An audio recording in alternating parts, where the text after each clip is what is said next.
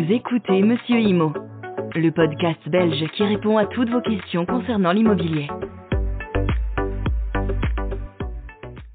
Bonjour à tous, c'est Monsieur Imo, j'espère que vous avez passé un bon week-end. Nous allons parler ce lundi de l'état des lieux lors d'une location, mais avant cela, merci de vous abonner sur Spotify et YouTube pour nous suivre.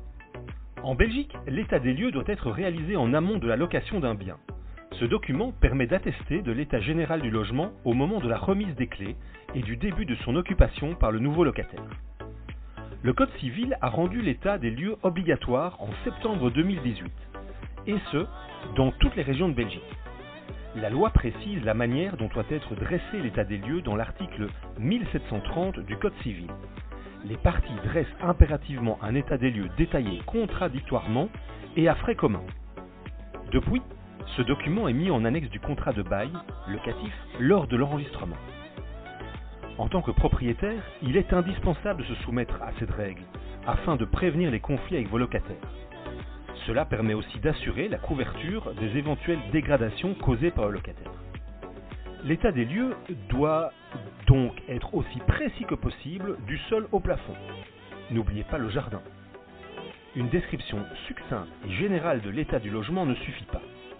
Par ailleurs, le bailleur et le locataire ont tout intérêt à apporter un soin et une attention équivalente entre l'état des lieux d'entrée et l'état des lieux de sortie afin de pouvoir comparer les deux, situations convenablement.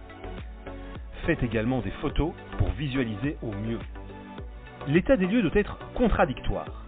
La présence du locataire et du bailleur, ou de leurs représentants respectifs, est donc obligatoire. Le compte-rendu d'état des lieux doit être daté et signé par le locataire et le bailleur afin d'éviter toute contestation future. En cas de nomination d'un expert, il est préférable que le bailleur et le locataire le mandatent conjointement et en conviennent directement dans le contrat du bail lui-même. L'état des lieux doit être à frais communs. Le bailleur et le locataire se partagent les frais éventuels liés à la réalisation de l'état des lieux. Par frais, on entend généralement les frais de ou des experts mandatés par le bailleur et le locataire. Dans le cas où le bailleur et le locataire nomment chacun un expert, chaque partie assume les frais liés à son expert. L'expert est-il obligatoire pour réaliser un état des lieux? Le bailleur et le locataire peuvent établir état des lieux eux-mêmes, sans recours à un expert. Ils devront alors être vigilants à effectuer l'état des lieux de manière la plus détaillée possible. Le bailleur et le locataire n'éprouvent généralement pas de difficulté à dresser un état des lieux d'entrée. En revanche, l'état des lieux de sortie est souvent source de conflits et de litiges. Différence de méthodologie ou d'interprétation, définition de la vétusté et de l'usure, valeur d'un objet à remplacer, débat sur l'existence ou non du dégât avant le début de la location, et j'en passe. L'avis objectif et impartial d'un tiers permet de résoudre bien des conflits. Faut-il le même expert à l'entrée et à la sortie des lieux? Là non plus, il n'y a aucune obligation à nommer un expert pour réaliser un état des lieux de sortie. L'expert aidera à déterminer si les choses louées est restituées dans son état initial. Pour cela, le bailleur et le locataire ont tout intérêt à conserver le même expert à l'entrée et à la sortie. Au moment de l'état des lieux de sortie, le propriétaire ou l'expert mandaté doit constater les éventuelles dégradations du bien. Dans les dégradations, il y a les dégradations d'usage. Certaines marques d'usure ne peuvent pas être imputées au locataire. Il est important de différencier les dégradations causées par la négligence de l'occupant et l'usure normale du logement. Le propriétaire doit prendre en charge l'usure des éléments qui se sont abîmés naturellement au fil du temps. Parmi les éléments qui peuvent être endommagés par un usage normal du locataire, la peinture et le papier peint, le carrelage, le parquet, la quincaillerie, la plomberie, la robinetterie, les radiateurs, l'interphone, l'électroménager. Le propriétaire doit prendre en charge la vétusté de son logement. Il devra effectuer les réparations et travaux nécessaires avant de remettre le bien en location. La dégradation à charge du locataire maintenant. Si le locataire ou l'expert mandaté constate les dégradations causées par le locataire lors de l'état des lieux de sortie, les réparations peuvent lui être imputées.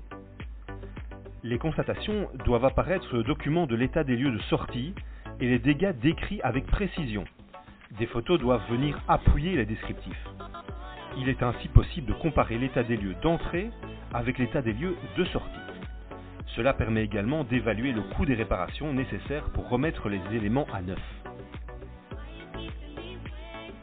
Les dégradations imputables locataires doivent être dues à un usage anormal du logement et du matériel à disposition, ou à une négligence.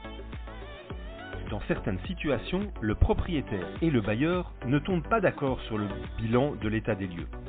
Le locataire conteste certaines dégradations et refuse de prendre en charge les réparations. Le propriétaire et le locataire ne sont alors pas d'accord. L'état des lieux ne doit pas être signé lorsque les deux parties sont en désaccord sur son contenu. Ce type de situation est moins courant lorsqu'un expert s'occupe de l'état des lieux. En tant que professionnel, il fait preuve de neutralité. Lorsque le propriétaire et le locataire sont en litige, un juge de paix est saisi.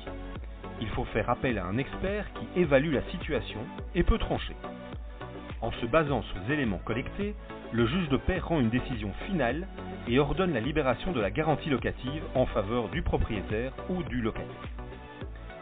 Il doit se montrer objectif et tenter de trouver une conciliation entre les deux parties. La garantie locative. Le juge de paix détermine le montant qui servira à couvrir les réparations.